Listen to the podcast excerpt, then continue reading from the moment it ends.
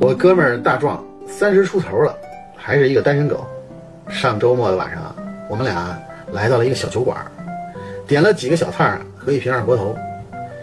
酒过三巡，菜过五味之后啊，大壮这脸呀就变得红扑扑的，话呀也越来越密了。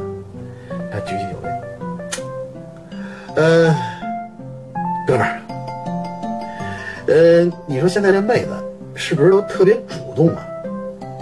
哎，我听他这么一说，我就猜这小子是不是最近交上什么桃花运了？就问他，呃，特别主动的妹子呀，我还真没遇到过。大张，你是不是最近遇到啥好事儿了？跟我说说。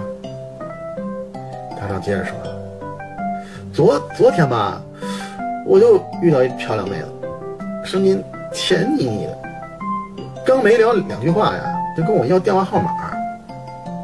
我说呦呦呦，行啊，你这魅力值提升挺快的嘛，是不是？妹子是不是对你有意思了？你还不麻利的赶紧把电话号码给人家？没想到，大壮一撇嘴，哼，这刚见面，上来就要我电话号码，我不同意。我大吃一惊，你没事吧，哥们儿？你直接就撅人妹子，这也太不给面了。